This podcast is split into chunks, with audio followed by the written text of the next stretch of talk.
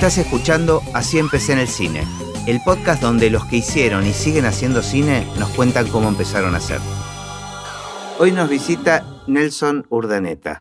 Estamos grabando en el contexto del, Del festival. del Festival de Tucumán, que agradecemos mucho que nos hayan invitado y que nos, nos permiten hacer un poquito más federal nuestro podcast. Así que estamos todos de visita. Nosotros también somos, somos visitantes, en el caso de hoy. Em, bueno, me estabas contando que escuchaste algunos episodios, por lo cual sabes un poquito de qué se trata. Arrancamos siempre con la misma pregunta y después dejamos que este, el cuentito nos vaya llevando a los lugares que, que nos lleve. Eh, la primera pregunta es si tenés registro en qué momento este, apareció el cine en tu vida o tu recuerdo más lejano en relación al cine. Eh, sí, bueno, hola, ¿cómo estás? Un gusto conocerte, un gusto eh, estar aquí compartiendo.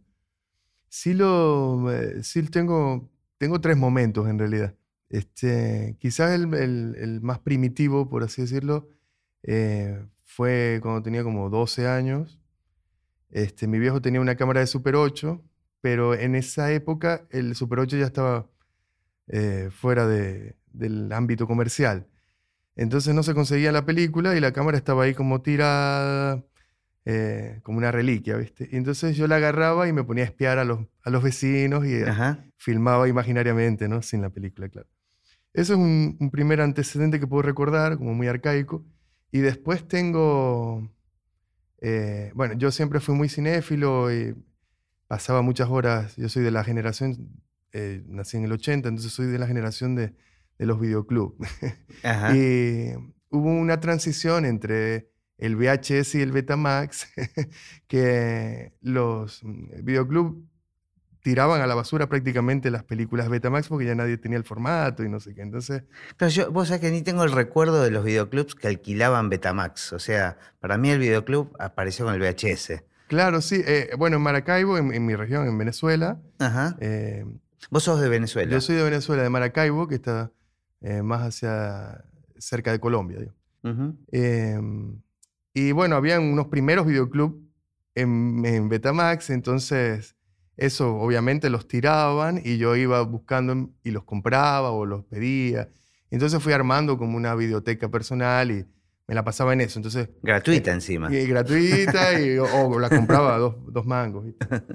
Y, eh, eh, y después, eh, bueno, yo veía dos, tres películas diarias, no sé qué. Entonces, en un momento eh, yo quería estudiar cine, pero no había en mi, en mi región. ¿viste? Entonces, este, me fui a Caracas a estudiar y cuando tampoco estaba en la escuela, no había decidido todavía ir a la escuela de cine, sino entré a comunicación social. Y, y organizaban un festival, eh, un viaje para el Festival de La Habana. Entonces ese creo que fue el tercer punto, el definitivo, digamos, el punto de giro real, porque viajé en el 99 al Festival de La Habana. eh, y Pero, en era, el con- pero ¿en qué contexto viajaste? era un contexto de turismo, ir a conocer el festival, y O sea, se ofrecía como era como un paquete para los un destino estudiantes. turístico conocer el festival Sí, exactamente. de San Antonio de los Baños. San Antonio de los eh, Baños, eh, unas dos semanas en La. Habana, en el contexto del festival. Entonces, por supuesto, cuando llegué ahí fue una locura. No vi tanto el festival realmente porque la ciudad me encantó y claro. me fui como loco a conocer, a meterme en los barrios, en todos los... Pero sí hubo un- dos momentos que me cambiaron la vida. Uno fue la, la proyección de una película que se llama El sabor de la cereza, Ujú. de Abbas Kiarostami, que, Hermosa bueno, que es película. una hermosa película y, Ujú. y que yo sentí cuando la vi en la sala repleta de gente, eh, que, es- que era lo que quería hacer, digamos, que me quería dedicar a eso. digamos. ¿Pero tenés algún recuerdo infantil de, de alguna película? ¿Cómo era? ¿Ibas al cine, más allá de, de- de esta experiencia con, con- Sí, con- con sí. los videos? Siempre fui a- de ir al cine y, y recuerdo una, una película también anterior que en VHS, la colección de la Cinemateca, que era mm, esta película de Wim Wenders, Las alas del deseo. Claro. que me rompió la cabeza y me, me llevó a otro lugar, digamos. Eh, A mí me gusta hacer mucho la pregunta, me, me gusta cuando hacen los recuerdos de las, las primeras entradas o recuerdos en las salas de cine, porque eh, en general están asociadas con algún otro, con algún familiar o con algún otro con quien uno compartía la experiencia del cine, ¿no? Que creo que también, como todas las experiencias, con quien uno las comparta hace la diferencia, ¿no? Sí, sí tengo un recuerdo muy, muy bueno, pero ya más bien de adolescente. De niño fui a ver, creo que la primera que vi fue eh, Los Gremlins o Dick Tracy, una de esas, no me acuerdo bien. Este, pero no, no fue tan, tan importante en, su momento, digamos. Pero no, no recuerdo que me haya marcado tanto ese momento en la sala. Sí me marcó mucho después eh, la visita eh, formal a la Cinemateca. Yo me formé prácticamente yendo ahí, después terminé trabajando. Ellos tenían una colección maravillosa. Eh, la Cinemateca es de en, Venezuela. ¿Es en Caracas? Sí, en Caracas. Este, y yo me mudé, yo me fui de mi casa a los 18 y, y pasé toda esa temporada mientras podía estudiar cine, estudiando comunicaciones. Eh, bueno, muchas horas yendo a la cinemateca, viendo películas, eh, películas raras, distintas, que no, pasaban en el circuito de cine comercial. claro. ¿Cómo es el tema de, las escuelas de cine en, Venezuela? Eh, bueno, justamente en mi región no había, entonces tuve que irme a Caracas a estudiar en una escuela privada. Este, pero hay, escuelas privadas y públicas también de, cine o, es comunicación. ¿Cuáles son las carreras? Claro, e, e, en esa época había más eh, comunicación audiovisual. Entonces, vos ibas y estudiabas esa área y no quedabas conforme nunca porque no es lo mismo. Claro. Y yo quería estudiar cine, entonces me inscribí en una escuela que era privada y que tenía un par de directores, profesores interesantes, pero el resto es lo que pasa siempre en todas las escuelas, que son eh, artistas, están trabajando, están produciendo, entonces muchas veces abandonan la cátedra, dejan a alguien que no, está tan piola. y bueno, pasó mucho eso, entonces me desencanté mucho de la escuela y, y cuando decidí venirme a, a, Buenos Aires fue precisamente para estudiar. Este, yo he estudiado acá en la escuela de, de Liceo Subiela, ya de grande, a los 29, este, y he pedido una beca al, al, Instituto de Cine de Venezuela y me la dieron y con eso pude pagar los estudios acá. ¿Y viniste específicamente a estudiar cine? Eh, sí, eh, el contexto político efervescente, explosivo de Caracas estaba llegando a un punto muy complicado, sobre todo con el tema de la inseguridad, y con mi esposa decidimos eh, venir acá a Argentina, con, teníamos un vínculo especial con la cultura, este, entonces quisimos probar acá, digamos. Mi esposo es músico, toca el corno francés en, la orquesta. Entonces, o sea, vinimos, ella estudió en el Colón, yo estudié en la escuela. y cuando decidimos cambiar de rumbo, porque Buenos Aires se había puesto un poco hostil. eh, ¿Hostil en qué sentido? Y, bueno, eh, como que ya teníamos una cierta desconexión con la ciudad, como que estaba muy complicado el tema del laburo y decidimos abrir, eh, empezar a buscar en otros lugares. Entonces, justo ella eh, consiguió una, mm, una, audición acá, ha ganado una audición acá. Acá en Tucumán. En Tucumán, en la Orquesta Sinfónica de acá. Yo estaba escribiendo mi primera película este, y como yo estaba escribiendo podía venir a cualquier lado y nos vinimos acá y bueno, acá pasó todo, ya tenemos ocho años acá. Y contame las diferencias que encontraste estudiando cine en Argentina a diferencia de, de cómo se estudiaba cine en Venezuela? Y bueno, e, e, es, abismal porque en realidad eh, en ese momento este, recuerdo que alguien me dijo que, que en Buenos Aires se graduaban al año más estudiantes de cine que en toda Europa, digamos. O sea que la competencia y el nivel de, de, exigencia era altísimo. Y lo que a mí me pasó fue que yo estudié en la escuela, yo, yo visité todas las escuelas de Buenos Aires, porque era fascinante toda esta cosa para mí, ¿no? Como justamente. Entonces, em, Mira, estuve en la FUC, estuve en la ENERC, la ENERC fue la que más me interesó, pero en ese momento no aceptaban a estudiantes extranjeros que tuvieran menos de tres años. Después cambiaron eso, ya yo ah, estaba en la escuela de Subiela. Este, así que no pude ingresar ahí. Y estaba entre la FUC y la de Subiela, y en el momento apareció una escuela que era rarísima, que era la escuela que llevaba Gabriel Arbós, que era asistente de dirección de, Piñeiro, eh, por muchos años, en grandes películas. Y... Mm, yo recuerdo que yo entré y la cosa era un patio con una, una casa vieja, casona, con nada. Y él me dice, aquí, bueno, aquí lo ves así, pelado, no hay nada, pero aquí se hace el, ciclo de cámara, el, taller de cámara, aquí se hace el de guion, aquí hacemos el de... y mira, mira este letrero que hizo aquí. Entonces había un letrero que decía, mejor que hablar es filmar. Y a mí me enamoré, yo me enamoré, me encantó de esa frase. Muy buena frase. Y, bueno, ahí empezó todo, porque realmente tomé dos talleres, uno con él de asistencia de dirección y uno con eh, un director de fotografía que se llama Osvaldo Ponce. Y la escuela tenía este, este espíritu de cine que era después del taller, después de la clase, que eran clases muy prácticas, muy técnicas, porque él venía de ser el director del SICA, de la escuela del SICA, que hubo un quilombo ahí, lo votaron y él armó su propia escuela, creo que se hicieron varias eh, en Buenos Aires. Este, bueno, y esta fue la primera, el Centro de Formación Audiovisual se llamaba, no duró nada, ya no existe.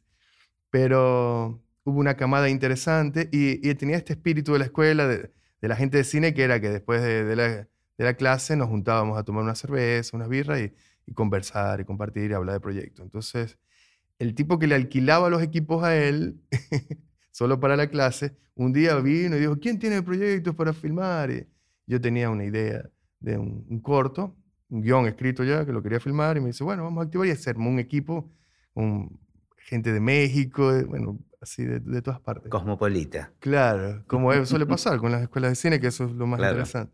Y entonces no se pudo hacer ese proyecto y el director de foto de la escuela que se quedaba a tomar con nosotros, me dice, mira, lo que está pasando yo no lo he visto nunca. Eso que te está pasando a vos tenés que aprovechar ese momento porque tenés un montón de gente que quiere laburar con vos. Este, tenés ah. que hacer algo, pero ya termino. Entonces me dice, inventate algo, filma algo. Entonces yo le escribí un guion que estaba, le di forma a un guion que no, no había podido cerrar y se lo mandé y él quiso hacer la foto. Entonces ah, ahí empezó una colaboración amistosa que tenemos todavía. Eh, cuando vos tomaste la decisión de estudiar cine, ¿pensabas siempre en ser director? Sí, siempre. He aprendido a hacer otras cosas eh, porque necesito vivir de, otras áreas del audiovisual. Hago cámara, hago guion, hago edición, hago color, eh, hago música ahora. Con mi corto yo le echo la música ahora. Pero en realidad a mí me apasiona el cine en todas sus áreas, digamos pero me considero director, quiero ser director, estoy encaminado hacia ello, digamos. Ok, perfecto. No, lo pregunto porque una gran mayoría entran a las escuelas de cine o a estudiar cine con la fantasía eh, de dirigir y ahí muchos descubren otras vocaciones digamos otras áreas que, em, que son interesantes que antes ni siquiera estaban en el mapa, digamos, como para para pensarlas. Este, pero bueno, te gusta escribir también, digamos. Claro, sí. O sea, como director te gusta eh, dirigir cosas que vos mismo escribiste. Sí, ah, en realidad eh, me gusta la dirección como tal. Eh, uno tiene, he tenido la pulsión de escribir mis propias cosas, por supuesto, este, pero siempre es muy complejo eso. Entonces, porque ¿quién confía en un primer director, en una primera obra? Entonces son muy difíciles las, puertas que se pueden abrir así, eh, por más de que yo escribí mi primer largo, que tuvo por unanimidad el jurado de Venezuela el apoyo para que lo escribiera, el desarrollo de guion, no lo he podido filmar, tengo 10 años tratando de hacerlo, casi 10 años. ¿Es muy complicado filmar en Venezuela? Y lo que pasa es que a mí me ha pasado que eh, justo cuando estaba en ascenso mi carrera, después de haber filmado un primer corto allá y de estar empezando con la idea del largo, eh, me vine. Entonces tengo este periodo de 12 años que he estado acá y reinventándome, digamos, porque es un sistema distinto, es una cultura eh, distinta. Pero bueno, pero me interesa mucho entender cómo, cómo son los financiamientos. Sí, eh, ahora mismo nosotros tenemos una ley de cine también y un, un, instituto de cine que se llama el CENAC, el Centro de Desarrollo Cinematográfico Autónomo que también depende del Ministerio de Cultura, pero tenía cierta autonomía. Y durante un tiempo, eh, la gestión fue muy buena con Juan Carlos Lozada, que fue el presidente por muchos años. Eh, pasamos de hacer, no sé, tres, cuatro películas al año a hacer 70, ah, mira. entre largos, cortos, documental, ficción, animación. Entonces, obviamente fue una, una, expansión gigante y lo que tenía bueno el festival es que no estaba politizado. El festival, no, perdón, el, el instituto. No estaba politizado, estaba eh, había cierta autonomía, entonces él logró hacer un equilibrio ahí. Una vez que él se va, y con toda esta cuestión de la dictadura, con Maduro, se complicó todo. Entonces, eh, ahora mismo el instituto está en un estado deplorable, digamos. ¿Y el público eh, es de consumir cine local? ¿Cómo, ¿Cómo, lo valorizan? Bueno, sí, por lo general le pasa lo que pasa en todo el mundo, ¿no? Está el poder hegemónico del brazo de Hollywood ahí con la este, con el poderío de, las salas y de la exhibición, pero la ley que, que fue una ley que, que, bueno, fue impulsada durante el, el primer mandato de Chávez, eh, fue muy interesante porque establecía un cupo para las películas que, nacionales, y no solamente nacionales, sino latinoamericanas, africanas, asiáticas, europeas, un cupo en pantalla para eso. Entonces, se les acabó el juego a los otros de que fuera la hegemonía ahí. Claro, y, un cupo importante. Era un cupo importante. Entonces, por lo menos, eh, al menos una de las tres salas, por, por decirte, de estos complejos nuevos que, que, suelen tener, eh, tenía que estar dedicada a ese tipo de cine distinto, que no fuera el hollywoodense. ¿Y hay buena cantidad de salas? Sí, sí, hay un montón. Sobre todo comerciales, pero la Cinemateca tiene, tiene un proyecto que fue muy interesante, en el que yo participé, que eran las salas regionales y las salas comunitarias.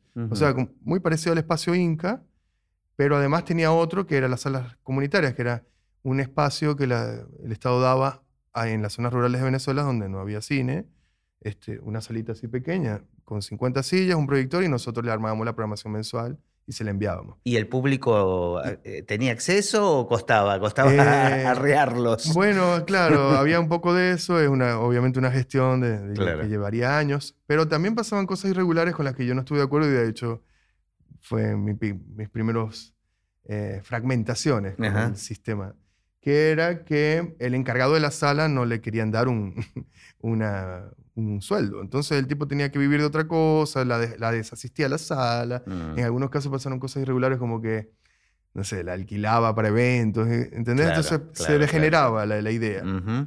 este, o sea, una idea bien intencionada, pero terminan siendo mal ejecutadas. Exactamente. Y, y, bueno, porque el ministro de Cultura de ese momento era un arrogante, un ególatra, un pelotudo, como decimos en Argentina, y que prefería, en vez de hacer eso, eh, cambiar el piso de su oficina por un piso de mármol porque no le gustaba ya, y ese tipo de irregularidades, ¿viste? Mm.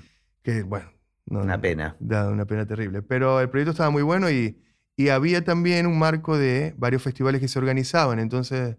Este, eso te iba a preguntar, ¿cómo es el tema de los festivales? Y los festivales también había como mucho dinero para eso, y entonces se armó un boom de festivales, habían dos o tres, pero eh, no tenía la, la, consistencia de un festival bien organizado. de hecho, en un momento lo invitamos a Javier Corcuera, un director español, y él nos decía que él estuvo de asesor en el Festival de Bolivia y en el, eh, Festival de Cine Latinoamericano de, Cuba, y que él recomendaba que se hiciera un solo festival, pero con todo, digamos, bien organizado, en vez de perder tanto tiempo en, en dilataciones entre varios festivales.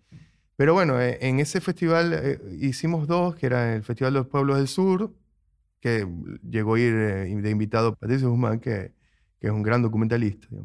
Este, y estuvo ahí presente, estuvo, bueno, muchísimos invitados internacionales. y el, festival tenía una, una, un importante premio económico, entonces también había un incentivo de esto. Y estaba el Festival de Margarita, que tenía más o menos lo mismo. Es en, en la isla Margarita. En la isla de Margarita que tenían un concepto bastante similar. Entonces, la idea estaba buena, pero esos festivales fueron eh, diluyendo. Y queda todavía solamente el que es quizás el más importante, el más autóctono, que es el Festival de Mérida, que es en la, en la zona de los Andes que tiene Venezuela, que es donde está la escuela de cine más importante y más antigua, la Escuela de los Andes, eh, donde han salido grandes eh, cineastas. Y... Ah, bueno, pero se sostiene, por lo menos. Sí, este, esa escuela que es del Estado se sostiene y sigue. y el festival también. Y el este. festival también, a pesar de todos los quilombos, este año han hecho su edición número 18. Y vos llegaste a, poder dirigir un corto allá. Yo he dirigido un corto allá que no forma parte de mi filmografía oficial, porque esas cosas que uno guarda. un quilombo terrible, es un proyecto de ciencia ficción eh, que era codirigido con otro chico que hacía la animación y y bueno, hay dos versiones oficiales porque yo entregué la mía y él entregó la suya. La mía es la oficial en realidad porque fue un quilombo del cual no me voy a extender ahora, pero yo no lo considero una obra mía, digamos, yo me he vuelto a nacer en Argentina. Bien. Entonces me fui solamente habiendo filmado oficialmente un corto y todos los demás los he hecho acá. ¿Y cuál fue tu primer trabajo aquí en, Argentina, dentro del mundo del cine? El, primero fue este, este corto que te he dicho que, he hecho con el profesor de la escuela de Gabriel Arbós, eh, que con ese eh, lo terminé de editar en, el Talent Buenos Aires, una iniciativa del Festival de Berlín con, con el Bafisi. Este, es, eso es, en el marco de la FUC. Exacto, eh, se, se, desarrolla en la FUC. Este lo hemos hecho, eso fue en el 2011, fue el sexto, la sexta edición, y tomé un laboratorio con Irene Beclua, creo que se llamaba, que es la, era la editora de, de, las películas Isabel Coser y de mm, Alex de la Iglesia. Entonces he aprendido muchísimo ahí, lo he terminado ahí, y poco tiempo después, o sea, terminé la carrera de Subiela y al año me mudé para acá. Entonces, cuando aterricé acá, me han propuesto hacer un cámara en un proyecto que se llamaba El Eterno, que tenía financiamiento del AFCA, que ahora se llama INACON. Y bueno, me han engañado en realidad, porque me decían que había otro director, y, eh, que había un director, y yo quería conocer al director porque iba a hacer cámara, digamos. Claro. Eh, y el tipo no llegaba. Entonces, un día me han dicho, no, el tipo eh, ha tomado la decisión de abandonar el proyecto porque una beca en Portugal, no sé qué, me han pedido que lo haga yo, que lo dirija yo. Pero el casting ya estaba cerrado y el guion también, entonces yo no pude... Fue una dirección como tardía. Claro, y como más técnica y como salvadora del proyecto. Pero bueno, eh, fue una, también una alegría porque era una historia que me motivaba de alguna forma porque tenía que ver con, todos estos políticos falsos, corruptos, y era una comedia negra, entonces este, la verdad yo no le tenía mucha fe, estuve a punto de no firmarlo incluso, pero los productores eh, lo han mandado a varios festivales y quedó seleccionado el Festival de Cine Político en Buenos Aires y en el de Jujuy, eh, de las alturas, sí. que ahora volvemos ahí, digamos, con el corto que tenemos este año. Vamos a estar ahí también haciendo el ah, podcast. Este. Qué bien, bueno, nos encontramos entonces. Em, y tenés este largo escrito con la ambición de, de filmarlo. ¿Tu idea es filmarlo acá en Tucumán? No, no. Eh, lo empecé a escribir en Venezuela, lo, le terminé de dar cierta forma en, en, Buenos Aires. De hecho, fue prácticamente mi tesis, ese guion, digamos, el argumento. Y cuando me mudé a Tucumán, justo cuando llegué acá ese mismo año, yo le he mandado el concurso de, de desarrollo de guion de Venezuela y lo han financiado, me han puesto una tutora a distancia con la que lo terminé de escribir la primera versión. Ahora va por su tercera versión pero transcurre eh, entre Andalucía, España, y Mendoza, De, Argentina, porque vincula dos ciudades eh, que tienen eh, producción vitivinícola y, y, la música, digamos. Entonces, tiene que ver... Hay una relación entre el vino y la música. Exactamente, ah, y, y, con los gitanos. Entonces, como a los gitanos nadie les da bola, son, es muy Son tres temas bastante unidos en sí mismos, ¿no? Sí, sí. Sí, sí, exacto, sobre todo en, Andalucía, eh, pero ha sido complicado porque, eh, bueno, es una película quizás un poco grande para, para una primera película Y, y, es lo que me suelen decir todos, mira, está buenísimo el proyecto, pero... bueno, pero a veces hay películas que tardan muchos años en poder nacer. Exactamente, y ahora estoy como... O ver la luz. Claro, y ahora estoy como precisamente entendiendo que quizás es una segunda o tercera película y mm, no quedándome en eso. De hecho, este corto que hemos, con el que estamos concursando surgió un poco de ahí, digamos, como la necesidad de querer filmar y no poder hacerlo. Entonces, claro. he preferido este, no, no quedarme con esa amarga experiencia, sino ponerme activo. Me quedé pensando en, en, en, este proyecto donde terminaste como director sin haberlo iniciado como, como director, que te pone en un lugar particular, porque digo, no habiendo hecho todavía algún largometraje, ¿cómo, para usar un término muy actual, cómo te autopercibís como director en un futuro? Porque viste que hay directores que ponen el acento en la actuación, hay directores que ponen el acento en la cámara o en lo técnico, eh, tal vez no se vinculan tanto con, el mundo actoral. ¿Dónde, ¿Dónde te paras vos? Y... O, en verdad, ¿dónde te autopercibís? ¿Dónde crees que vas a estar cuando termines de hacer el largo, no? Claro, yo no sé, yo creo que a mí me interesa el cine de autor, me interesa, este, es el cine que me gusta, que, con el que me he formado, pero hay una cosa muy interesante con el tema de la adaptación que me, me fascina, que lo vengo haciendo, he, adaptado mucho, digamos, y no he podido filmar nada hasta ahora. Este cuento particular que, que fue una locura, porque un cuento de Hemingway tuve que pedir los derechos en Nueva York, sin nada de plata, lo hemos hecho cero presupuesto. Y paradójicamente el más complicado fue el que pude realizar, porque los otros eran adaptaciones de obras que son de dominio público, ¿viste? Que ni siquiera... Es muy curioso eso. Este, Cada, cada proyecto tiene una vida propia y sus tiempos, ¿no? Y no, Exactamente. no sabes cuánta complicación tiene y, no- y está relacionado con temas que son propios de cada proyecto, incomparables, ¿no? Sí, es verdad eso, y es como que tienen su propia vida, digamos, y, y su propia suerte y su propio azar. Entonces, este, yo me dejo llevar un poco por eso, eh, por esa, ese impulso y ese estímulo, y, y lo sigo hasta sus últimas consecuencias, hasta donde puedan llegar. Un amigo director me decía, el secreto es tener eh, muchos proyectos este, siempre. Claro. Porque cada uno tiene sus tiempos, no hay que planificar, eh, o sea, es imposible. El tema es tener varios para que cada uno se vaya adaptando a, a sus propios de hecho, tiempos. totalmente. De hecho, con mi largo pasaron cosas extrañas, porque, por ejemplo, tuve la oportunidad, eh, una casa productora importante de, de Argentina que se interesó, y bueno, el productor ha venido acá, nos hemos conocido, pegamos buena onda, y a, lo- a las semanas me manda un contrato.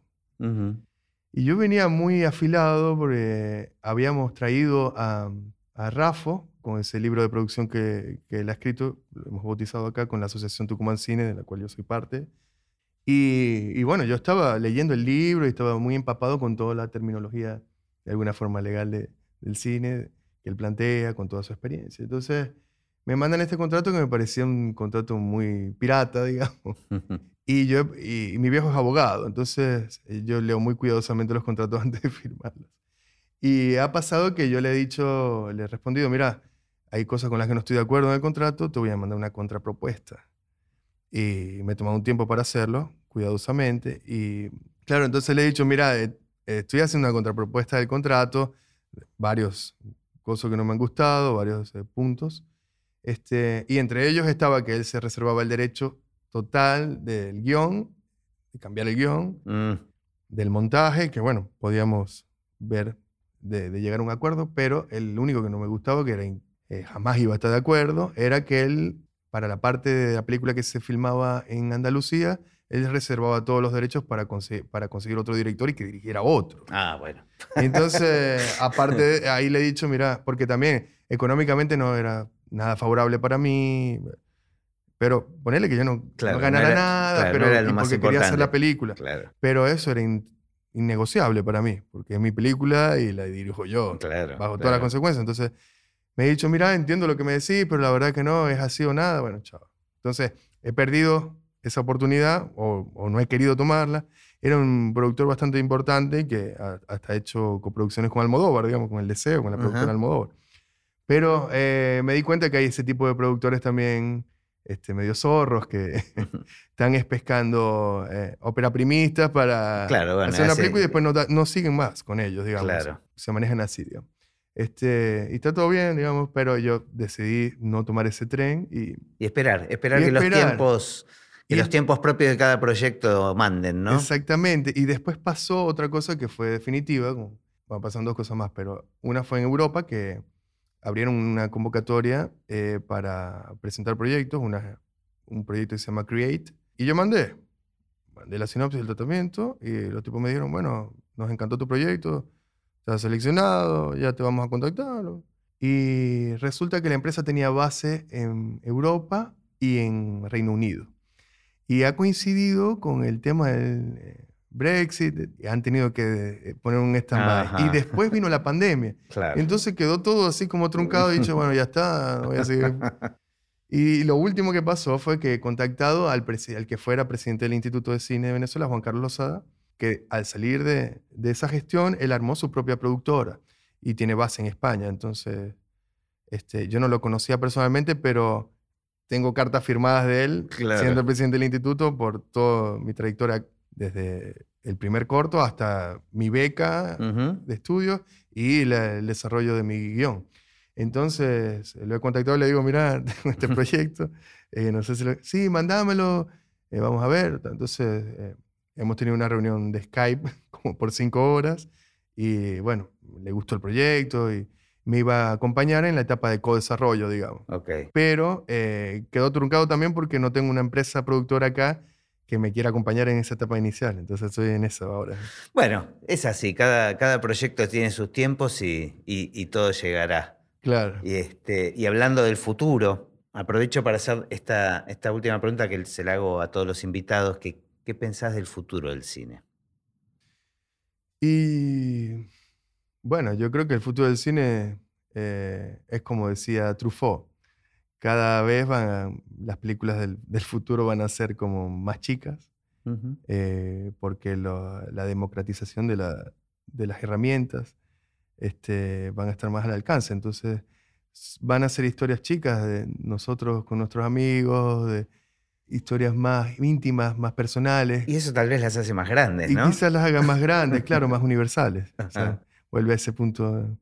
Pero, pero sí creo que el cine se reinventa cada cierto tiempo, es muy, un arte muy joven en relación a las otras artes y hay mucho por descubrir. Eh, hace poco estaba, he tomado un curso muy interesante sobre la, el cine de Bresson y él planteaba esto de, de, que el cine viene siendo un arte medio parásito que ha heredado de las otras artes y recién con él eh, hemos empezado a entender que hay que buscar un cine más puro, un cine que cuente desde su propio lenguaje. Digamos. Entonces, yo estoy en esa búsqueda al menos, eh, me esfuerzo por eso, por encontrar, eh, qué sé yo, que las actuaciones no tengan este tinte tan teatral, eh, trabajar con no actores, que era algo bastante extremo, pero que, pero que funciona muy bien porque es tratar de encontrar la, la esencia, porque hay una cosa interesante, ¿no? Está el vínculo entre el actor y el director, pero a través de ese artefacto, que no deja de ser un artefacto, que cuando estaba el celuloide era más mágico y más, bueno, eh, tenía otra, otra sustancia, pero ahora sigue siendo un artefacto. Hay un, una cosa por medio misteriosa que capta la energía del otro, que sigue este, robando algo del alma. Y, igual con esto de los no actores también están actuando, digamos. Claro, sí. O sea, todo termina siendo una ficción en algún punto. Exacto, pero quizás cuando trabajas con no actores tenés un, eh, la, posibilidad de, si, por supuesto, si tenés el azar afortunado, como decía Bresson, este, de haber elegido bien, tenés la oportunidad de tener un lienzo en blanco, digamos. De hecho, él lo llamaba modelos justamente por eso. Este, en cambio, con los actores que, profesionales que ya tienen una formación en un método es complejo porque quizás tienen algunos vicios, vicios o técnicas con las que tenés que lidiar. Este, quizás no es el mismo del otro con el otro actor que va a interactuar. Entonces, es, un, es una dinámica que se vuelve un poco más tensa, digamos, de alguna forma.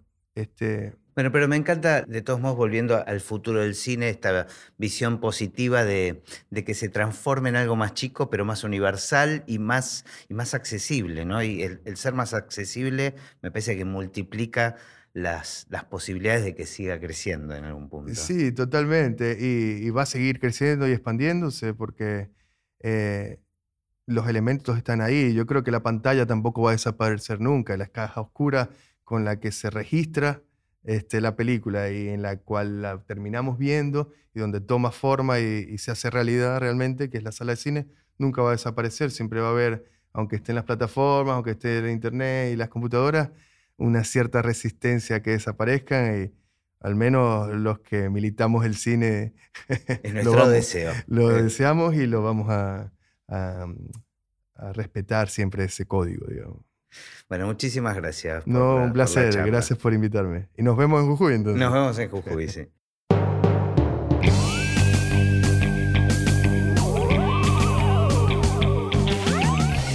Y así terminó esta conversación de Así empecé en el cine. Mi nombre es Gustavo Pomeranek y espero que la hayan disfrutado al menos un poco de todo lo que disfruté yo.